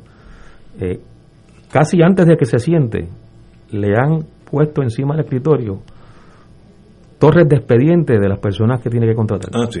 Bueno, o sea, eh, no lo pasó. Eso, eso, le pasó a la última. O sea, a, la, señora O sea, eh, es, que el partido, los pues dos partidos, pero principalmente el partido, porque en, en, este caso hay que sí significarlo, hay que puntualizarlo. El partido nuevo progresista ha sido extraordinariamente efectivo en colocar funcionarios en el Departamento de Educación que le rinden principalmente a las finanzas del PNP. Y que su actuación ha sido acomodar los funcionarios, acomodar a quien le pidieron que acomodara, que el contrato X, Y o Z se le dé a X o Y o Z consultor, que cuando se le busca el rastro, que es lo que ha pasado con los casos de corrupción, se encuentra que son personas vinculadas al partido de gobierno y que tienen deudas o, el partido de gobierno tiene deudas con esa persona. Pero si uno fuera hay que romper con eso. Lo que pasa es que, cuando se habla de, de, de todo este de cómo manejar administrativamente el departamento con un nivel de eficiencia y, y aceptable, hay que cortar esa, esa manera este, casi de, de, contaminación y, de, y, que ha llevado el Departamento de Educación a estar corroído. lo que pasa es que uno de los principales botines de guerra sí, porque hay son 3 mil millones partido, del partido que gana del partido que gana es educación. Porque ahí hay dinero de verdad. y hay un componente de la educación pública que no cae bajo la jurisdicción del Departamento de Educación que es la universidad pública donde esto que el compañero Rivera Santana denuncia sobre el control partidista, ahí sí que no es disimulado para nada, porque la propia estructura de gobierno de la Universidad de Puerto Rico lo que establece es que habrá una junta de gobierno de unos 13 miembros, de los cuales por lo menos 9 van a ser designados a dedo por el gobernador de turno. Y esa junta de gobierno designa rectores y designa al presidente y designa decanos en una estructura absolutamente antidemocrática donde lo que se garantiza es el control partidista. ¿No recuerdan ustedes el caso reciente de varios rectores, incluyendo el de Calley, por ejemplo, la aquella de Utuado, aquella partida de corruptos que fueron a darse buena vida en un hotel en San Juan. ¿Se acuerdan? Todos ellos PNP, activistas PNP todititos. Pero no lo digan así tan duro. Oye, entonces, oye, pero es que. Es pero que, ha habido buenos secretarios, Julio. No, pero estoy hablando. No, no, no. No, no, no, no, no, no, si estoy hablando ahora de la estructura. Se hace, se hace la anotación. No, estoy hablando de la universidad. porque yo quiero incluir la universidad en el análisis, porque como estamos hablando del Departamento de Educación y el. La, pero la universidad no forma parte. Pero ¿qué pasa? Que allí en la universidad es todavía peor porque la propia ley universitaria del año 66, que por cierto es una criatura del Partido Popular Democrático, no del, no del PNP, porque no existía todavía, en el año 66, bajo la administración de Roberto Sánchez Vilella, se aprueba esa ley universitaria que ha sido modificada, pero no ha sido alterada en su naturaleza antidemocrática, verticalista donde hay un pequeñísimo grupo de personas que cabe en una guagua y sobran asientos, que es la que define el destino nada menos que del principal centro docente del país y sus 11 unidades. ¿Ah? Y es un descaro porque una de, precisamente, mira, mira, mira, mira qué interesante, una de las candidatas al embeleco ese de irse para Washington a darse buena vida es precisamente una antigua miembro de la Junta de Gobierno. ¿Ah? Ah, sí saben, esta, esta, esta ciudadana del PNP es una de esas. Entonces, de repente los tienes aquí, de repente los tienes allá, de repente los tienes acá, ah, Pero- controlando toda la estructura. Pero que tú La ausencia de democracia participativa y el control partidista es, es el espanto. Es que tú estás subrayando la realidad. La educación tiene que ser una prioridad del Estado. Y el que se meta por medio, te lo lleva por medio. Y en por medio están todos estos políticos. Chencho, que perdió las elecciones, quería ser alcalde del Jurutungo, pues lo ponen de subsecretario de una región y él no sabe ni escribir español. ¿Y cómo va a ser? Pues mire, eso es así, en, hoy, hoy es así. Pues tú no puedes tener un sistema educativo así y mire, eso es un caos a un nivel que yo bregué hace como 10 años con maestros ficticios. Por ejemplo, yo era yo era el maestro Ignacio Rivera, ese existe, pero también existía Ignacio Cordero, que es mi segundo apellido, y había uno que era José Rivera, que también es mi, mi, mi ¿cómo se dice? Middle name. Eh, y luego existía José Cordero, yo era cuatro o cinco maestros y cobraba cuatro o cinco cheques. Y esos cheques, el problema era distribuirlo a las escuelas, porque en las escuelas sabían que no, no había cinco corderos o cinco, pero lo interceptaban en la pagaduría, en los headquarters, y le pagaban una, una mesada al vicepresidente de finanzas, que fue preso también. Eso pasó hace 10 años.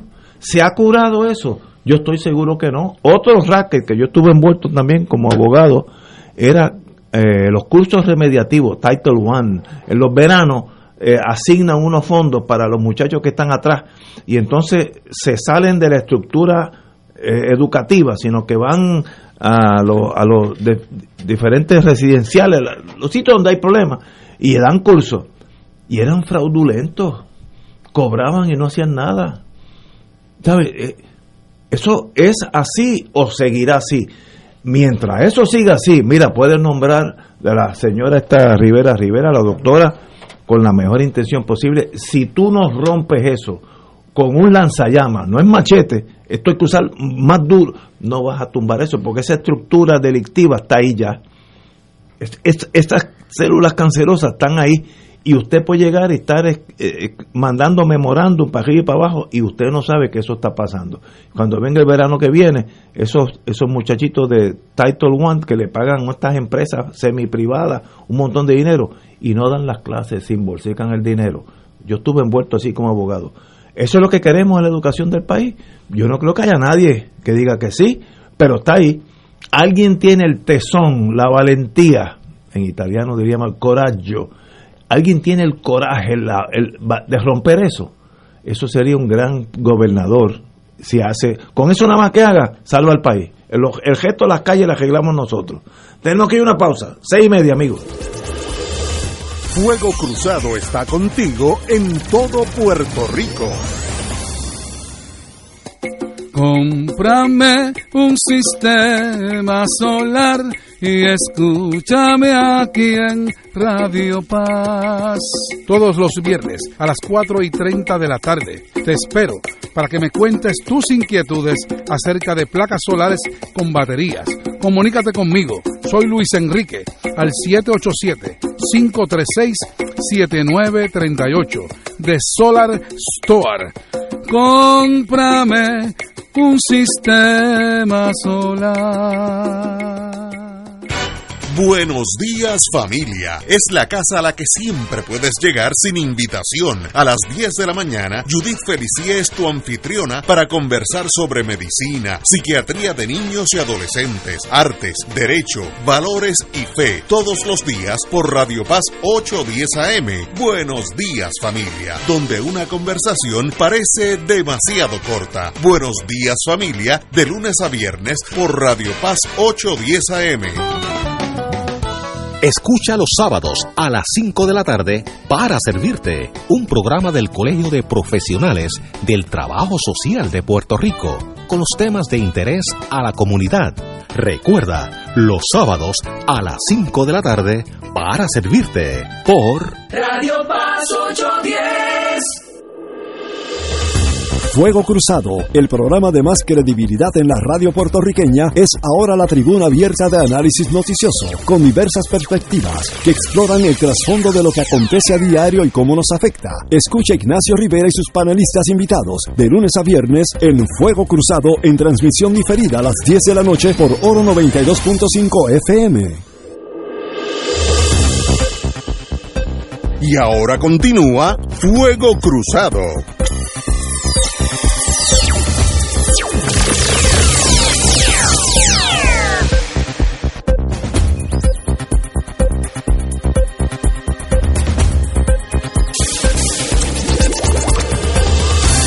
Regresamos con el padre Milton. Milton, usted lo necesitamos aquí full time, así que lo vamos a, a colegiar a fuego cruzado. Yo digo a, los amigos que están escuchando, eh, eh, esto, fuera del aire es como las notas al calce de los libros. O sea, a veces la nota al calce es que está el jugo, lo que lo que discutimos fuera del aire, la verdad que está espectacular. Bueno, estamos aquí en el resto de Radio Maratón de Radio Paz, eh, recordándole que ya lo que nos queda es el día de hoy, el día de mañana, esperando esas aportaciones de parte de ustedes, Radio Paz se sostiene no solamente por las ventas de los anuncios, de los auspiciadores, sino también por los, los, esfuerzos de las personas que donan, aportan para que Radio Paz pueda continuar llevando eh, eh, espacios de como este, de discusión seria y que se ponga de vez en cuando un poquito así media calientita, pero al fin y al cabo son todos amigos y todos siguen caminando como se hace respetuosamente. Y así mismo lo hacemos con toda la programación que tenemos, programación familiar que sin chabacabenería ni doble sentido ni nada por el estilo, es lo que necesitamos seguir llevando a través de Radio Paz 810. Les exhorto a que llamen ahora el 787 300 4995 787-300-4995 para que puedan hacer su aportación. Estamos a necesitamos por lo menos 27 personas que puedan donar mil dólares o más para poder completar esos proyectos especiales que les comenté antes, pero cualquier donativo es bueno, cualquier donativo, sean 5, 15, 25, lo que usted entienda que pueda aportar para que Radio Paz pueda continuar con su misión aquí en, la, en las ondas radiales de Puerto Rico. 787-300-4995, 787-300-4995, puede usar Visa, Mastercard, American Express. Si no tiene tarjeta o no la desea utilizar, le enviamos una boleta y usted la devuelve con su cheque o su giro postal. O también puede entrar a ATH Móvil y en la sección de donar nos encuentra como Radio Paz 810. Radio Paz 810 en ATH móvil y ahí también puede hacer su aportación. No hay donativo pequeño, de verdad que no hay donativo pequeño, pero tampoco hay donativo grande. Así que usted, lo que usted pueda eh, aportar para que Radio Paz continúe con la misión evangelizadora de buena programación en, nuestro país, ayúdenos marcando el 787-300-4995, 787-300-4995 o también eh, a través del ATH móvil eh, como Radio Paz 810 en la sección de donar. Si lo hace a, nivel en, la sección de pago a negocio, en el espacio que dice opcional, escriba Radio Maratón para que se pueda asignar a la cuenta correcta. Así que ya lo que nos queda es el día de hoy y el día de mañana. Así que por favor, a los que les gusta dejar las cosas para última hora, estamos en la pre últimas horas. Estamos ya en el previernes, así que vamos a ver si nos ayudamos y seguimos cooperando para que Radio Paz pueda seguir eh, con la misión donde ser mejor es posible.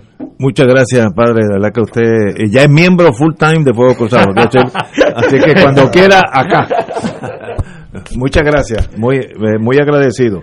Bueno, tenemos que tocar un tema que es el Día del Planeta Tierra, eh, que es un día que el mundo entero celebra, que debemos celebrar con cierto commitment, dedicación hacer lo mejor eh, en el mundo eh, de environmental, ambi- ambiental, hemos, yo creo que hemos fracasado casi todo, pero debemos trabajar mejor para hacer un mundo mejor. Y yo después, aquí tenemos un planificador que sí sabe de eso. ¿Qué usted haría por el día de, qué usted recomendaría el día del planeta Tierra? Pues mira, yo creo que hay muchas recomendaciones que se han hecho en los últimos años que siguen teniendo eh, plena vigencia porque los problemas ambientales no los hemos podido superar, pero además tenemos unos desafíos aún mayores como es el tema del calentamiento del planeta, eh, que es un fenómeno que, que está ocurriendo, que ya está, está teniendo repercusiones y consecuencias en, en lo específico, en, en la cotidianidad de cada uno de los seres humanos que vivimos en, en el planeta eh, y que requiere de una respuesta eh, colectiva, de una respuesta mundial por un lado, pero también de acciones afirmativas en, en nuestros propios países, en nuestros propios entornos, incluso familiares, de, cómo nosotros eh, podemos ser más responsables con la protección de- del ambiente, con la protección de los ecosistemas. Eh, a mí me parece bien importante, de hecho hablábamos del tema de, educación anteriormente, eh, el tema de educar sobre la responsabilidad que tenemos para proteger el ambiente. Y hay algo que hay que seguir insistiendo, o sea, nosotros dependemos como seres humanos de la naturaleza y los servicios que nos brindan los ecosistemas son servicios que no nos cuesta un centavo. O sea, los ecosistemas nos, brindan la posibilidad de que tengamos oxígeno, de que podamos eh, tener eh, la agricultura porque tenemos especies que polinizan los cultivos. Eh, los ecosistemas nos permiten que cuando hayan eventos de marejada, y me refiero en este caso a los arrecifes de coral, eh, entre otros, esos eventos de, de- marejada puedan ser mitigados por la presencia de sistemas de coral saludables. Eh, lo- los ecosistemas nos permiten con, su, con la vegetación, con la cubierta forestal, eh, que tengamos agua en la medida en que el territorio está forestado. No solo vamos a tener agua, sino que vamos a tener agua de calidad eh, porque las raíces de los árboles ayudan a filtrar eh, el agua de lluvia que cae al, terreno, pero además los árboles nos ayudan a evitar inundaciones o reducen la probabilidad de las inundaciones porque esa gota de agua de lluvia le toma más tiempo llegar al suelo y las raíces también hace que esa gota le tome más tiempo llegar al cauce de los ríos y por tanto el río eh, no crece en la magnitud en que crecería cuando tenemos parte de sus cuencas deforestadas, que es lo que ha pasado eh, no solo en Puerto Rico, sino en otras partes del mundo, con todo lo que ha sido eh, esa ofensiva de construcción, de deforestación, de arrasar con montañas, de arrasar con áreas eh, cubiertas por la vegetación y las consecuencias pues tienen que ver directamente y afectan directamente unos servicios que nos dan los ecosistemas que estamos en ese sentido poniendo en riesgo que puedan continuar dándonos eh, los mismos eh, a nosotros en Puerto Rico y a nivel global. Ahora, yo quiero eh, significar unos asuntos que tienen que ver con nosotros, con, con los puertorriqueños y puertorriqueñas, y particularmente con lo que ha sido la forma en que se ha manejado el tema ambiental en los últimos años por parte de las instituciones públicas.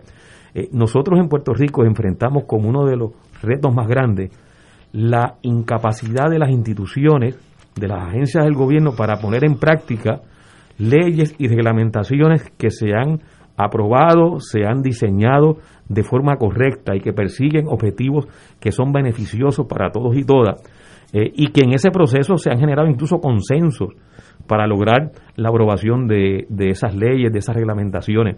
Sin embargo, lo trágico eh, en este tema es que aquellas agencias que tienen la responsabilidad de velar porque esas políticas públicas se implanten son las que la están frustrando. Y voy a traer algunos ejemplos.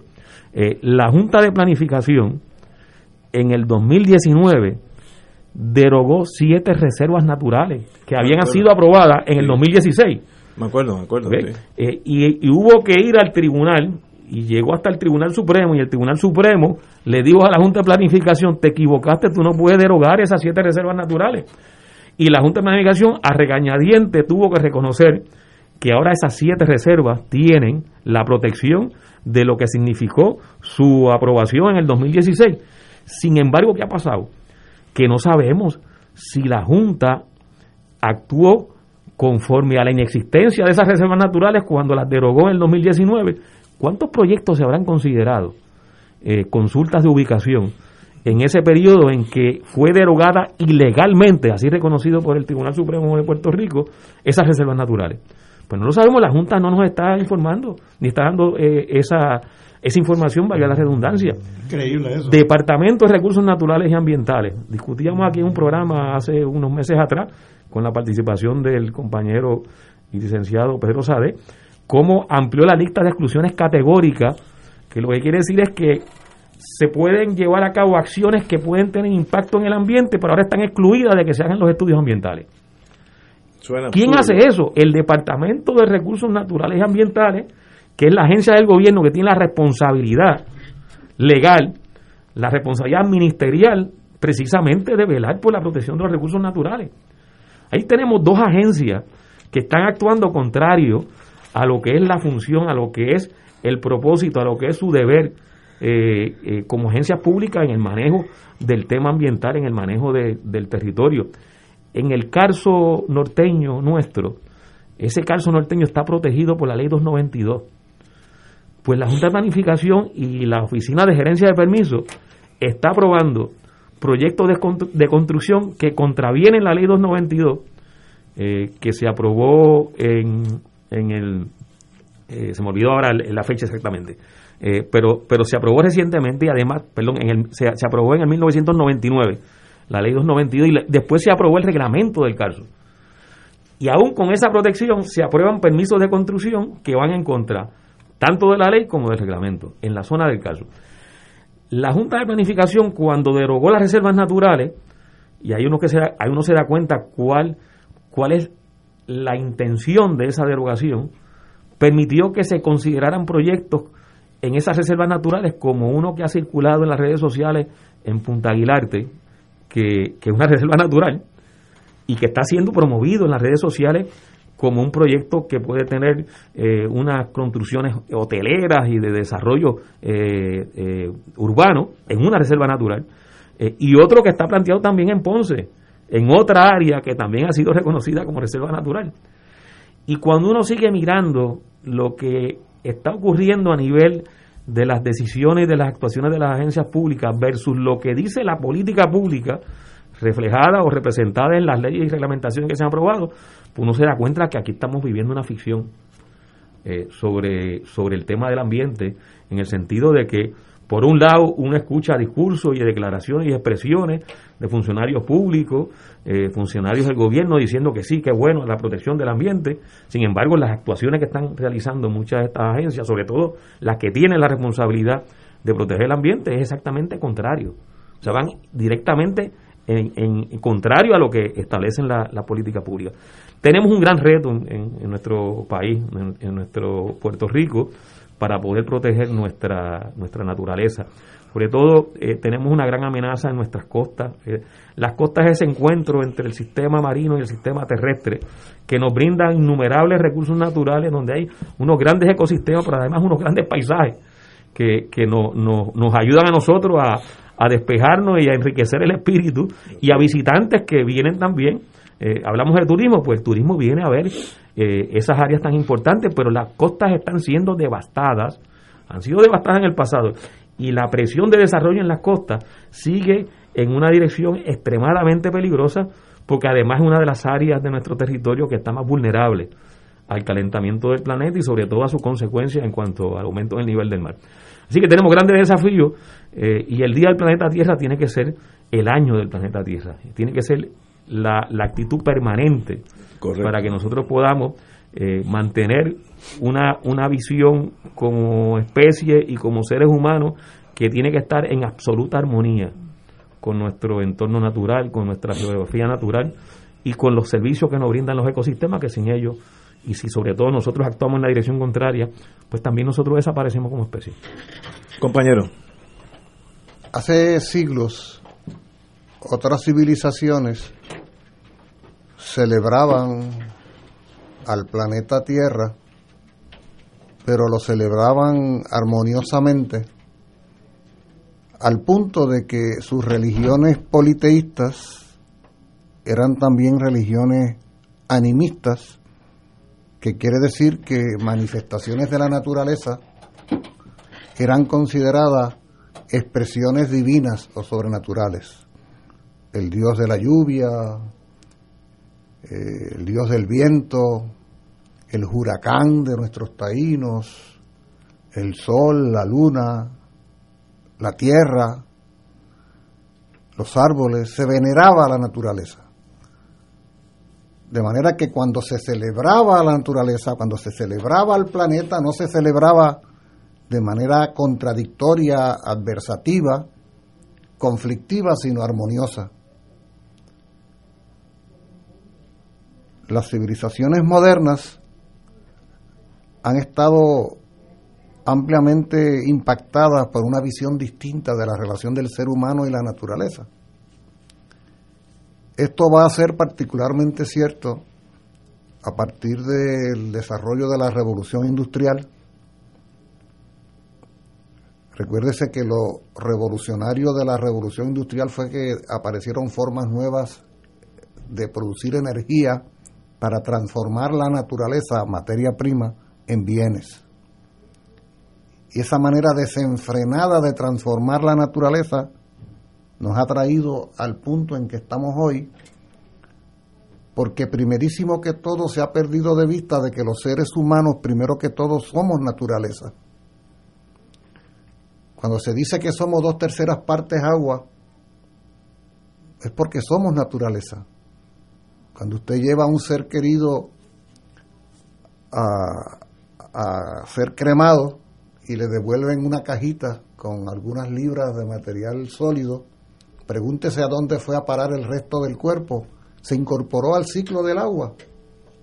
La lluvia de allá afuera podría ser su ser querido cayendo en forma de agua. Si usted no cree todavía que usted no es naturaleza, péguele a la nariz al mofle de su carro y respire monóxido de carbono a ver qué le sucede. Somos naturaleza, frágil, vulnerable. Por eso la naturaleza no puede verse en tercera persona, hay que verla en primera persona singular y plural. Y reconocer que si hoy estamos teniendo que dedicar un día para hablar de estos temas, incluso el presidente de Estados Unidos ha tomado una decisión que eh, supuso una modificación de 180 grados en relación a la política de su predecesor Donald Trump y ahora mismo en este momento te está celebrando una conferencia cumbre sobre el tema. Pero es una conferencia cumbre que ocurre desde la alarma, desde la profunda preocupación, desde la admisión creciente de que ha habido un proceso destructivo de nuestra única casa. O sea, ¿qué sentido tiene que estemos colocando naves en Marte y volando pequeños helicópteros en la atmósfera marciana cuando nuestra casa está siendo destruida? ¿Ah?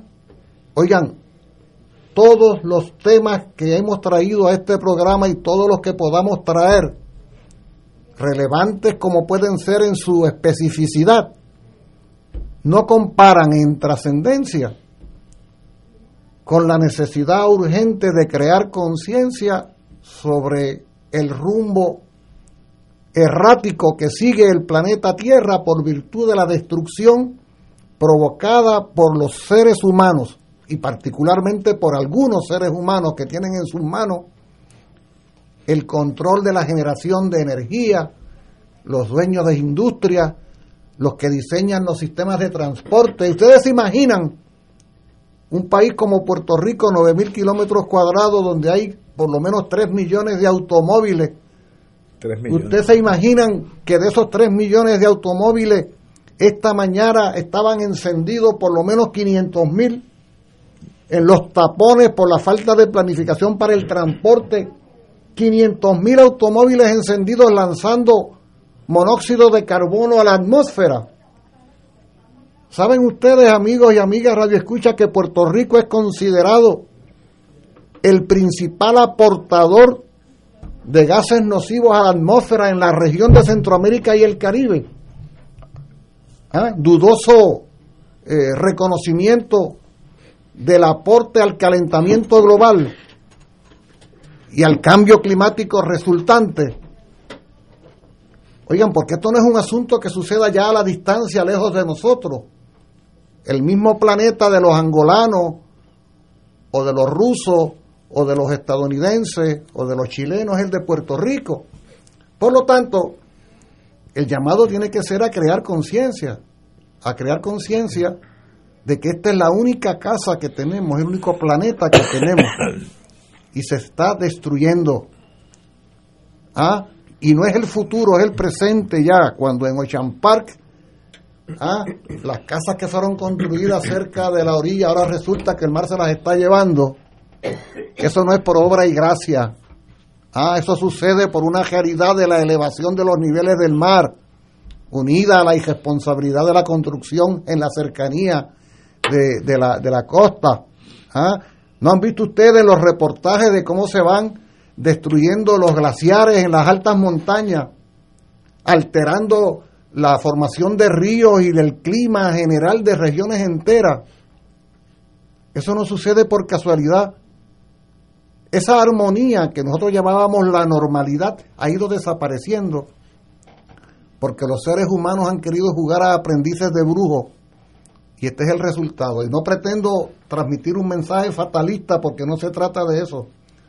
Se trata de la responsabilidad fundamental que tiene cada uno de nosotros de asumir ¿ah? la tarea de la preservación del planeta que es nuestra única casa. Es lo que he querido decir. Compañero Nadal. Bueno, pues yo solo debo suscribir lo que han dicho los compañeros. Eh, Julio menciona algo muy importante y es que no tenemos un planeta B. No hay un planeta alterno, no nos hemos descubierto, ¿no?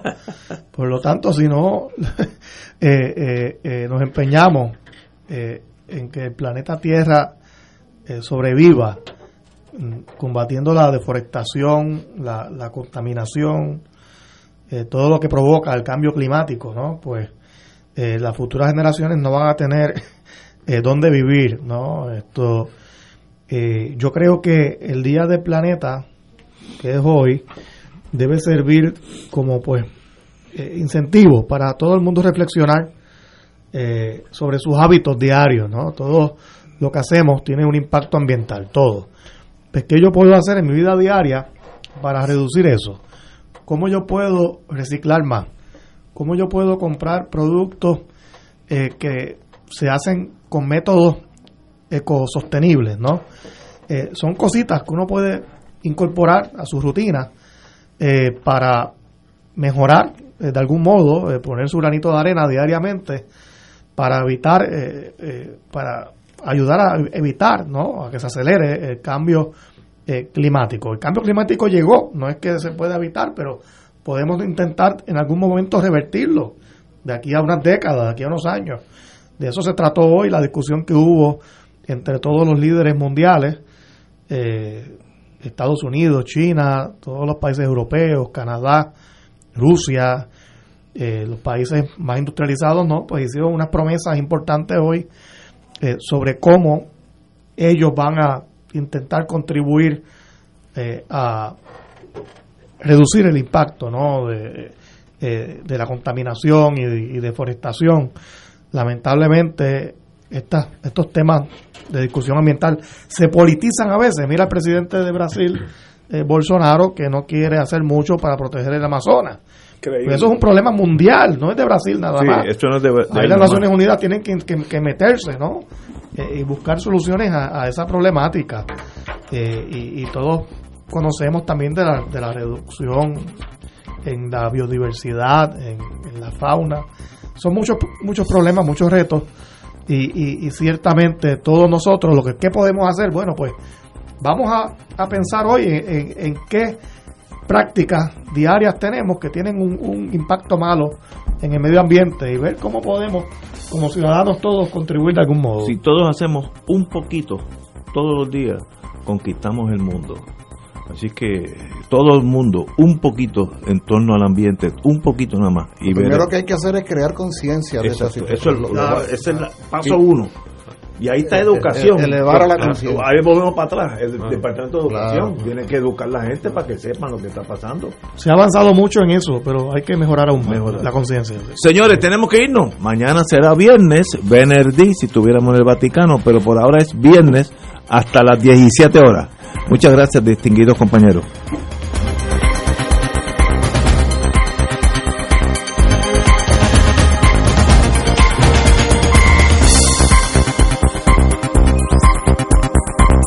Esta emisora y sus anunciantes no se solidarizan necesariamente con las expresiones vertidas en el programa que acaban de escuchar.